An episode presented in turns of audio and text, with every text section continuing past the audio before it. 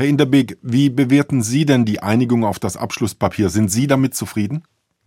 Ähm, ja, ich glaube, wir können insgesamt als äh, Deutschland und auch Europa äh, sehr zufrieden sein mit der Übereinkunft, weil äh, es ist in die Klimapolitik nun äh, von den Zielvorgaben, die man nach Paris auch immer wieder weiter machen musste, jetzt endlich äh, sind wir ins Handeln gekommen. Also wir sind jetzt ins Machen übergegangen und da war es sehr wichtig, dass man gerade die Öl- und Gas exportierenden Länder mitnimmt und äh, das kann man natürlich nicht machen, indem man sagt, wir befehlen jetzt sozusagen aus der fossilen Energie auszusteigen, sondern in einem Pfad äh, klar zu machen, äh, wie man aus der fossilen Energie aussteigen kann, einen Verringerungspfad, den einzugehen und gleichzeitig aber mitzusagen, wenn ihr in Zukunft weiter fossile Energie ausstoßt, dann sollt ihr aber bitte auch zwingend dafür sorgen, dass über CO2-Abscheidungen geredet wird, dass wir endlich in diese Technologie, die mittlerweile nicht nur innovativ ist, sondern mittlerweile auch erprobt ist, wir dazu kommen, effektiv CO2-Emissionen zu verringern. Es ist eine Abkehr, aber nicht der direkte Ausstieg, den die EU eigentlich wollte. Das ist richtig. Das war auch die Maximalforderung der EU. Ich glaube, wir können trotzdem zufrieden sein, weil wir müssen uns natürlich auch diplomatisch vorstellen, dass dort 200 Länder eine solche Erklärung unterschrieben haben. Und dann nützt es nichts, auf Maximalforderungen zu bestehen. Ich glaube, wir können sehr zufrieden sein. Wir haben uns ja in Europa auch vor Jahren auf den Verringerungskurs begeben. Und das gestehen wir jetzt anderen Ländern auch zu. Ich halte das für konsequent und auch hilfreich. Greenpeace kritisiert beispielsweise, dass es noch Schlupflöcher gibt. Warum sind denn da noch drin Schlupflöcher wie beispielsweise Erdgas als Übergangslösung?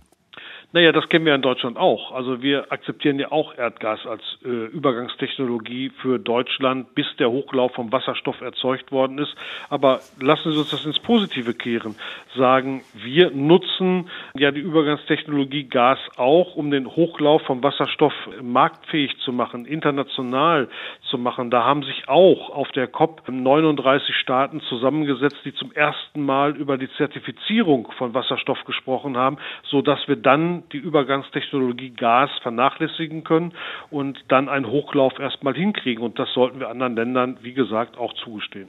Der Text sieht einen Zitat gerechten, geordneten und ausgewogenen Übergang weg von fossilen Brennstoffen in den Energiesystemen vor, um bis 2050 einen Netto-Null-Verbrauch im Einklang mit wissenschaftlichen Erkenntnissen zu erreichen. Zitat Ende.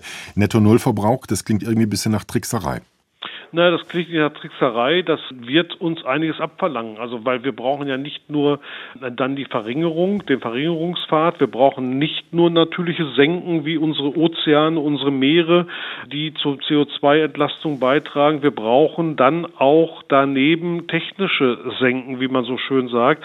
Also Technologien, die mittlerweile erforscht sind, die uns dabei helfen, CO2-Emissionen zu verringern.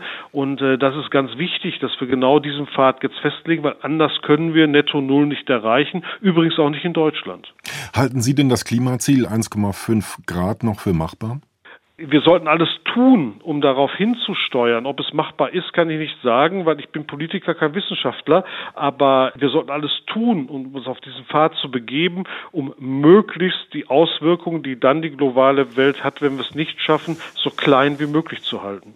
An Sie als Politiker die Frage, müssen Länder wie die Bundesrepublik jetzt noch deutlicher, noch mehr vorangehen?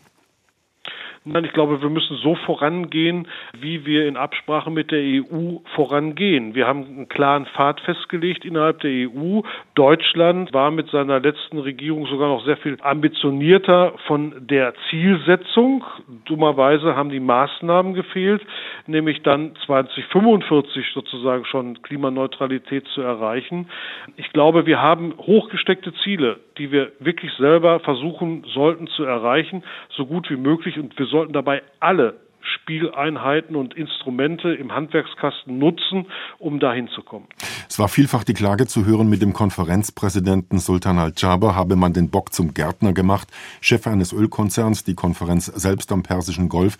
Die nächste Weltklimakonferenz im kommenden Jahr ist wieder in einem Ölstaat, in Aserbaidschan. Läuft da nicht grundsätzlich etwas schief, wenn man zwei Jahre hintereinander jetzt das in Ölstaaten macht?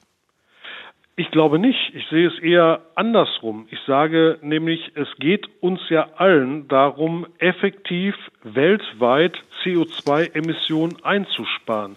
Und wen ich dazu als allererstes brauche, sind die Öl- und Gas exportierenden Länder, also die, die fossile Energie weiterhin nutzen, um damit ihr Geschäft zu bauen. Und die muss ich mit ins Boot holen, um ihnen Alternativen zu erklären. Und ich glaube, wenn man das jetzt betrachtet, gerade mit den Vereinigten Arabischen Emiraten, die sehr motiviert waren in ihrer Präsidentschaft und die auch jetzt es erstmalig geschafft haben, dass wirklich festgeschrieben ist, dass die Weltgemeinschaft aus der fossilen Energie aussteigen möchte. Und das ist eine große Leistung, die eigentlich verbracht worden ist. Und insofern glaube ich, es ist nicht hinderlich, es ist eher förderlich, um unsere Ziele besser verfolgen zu können.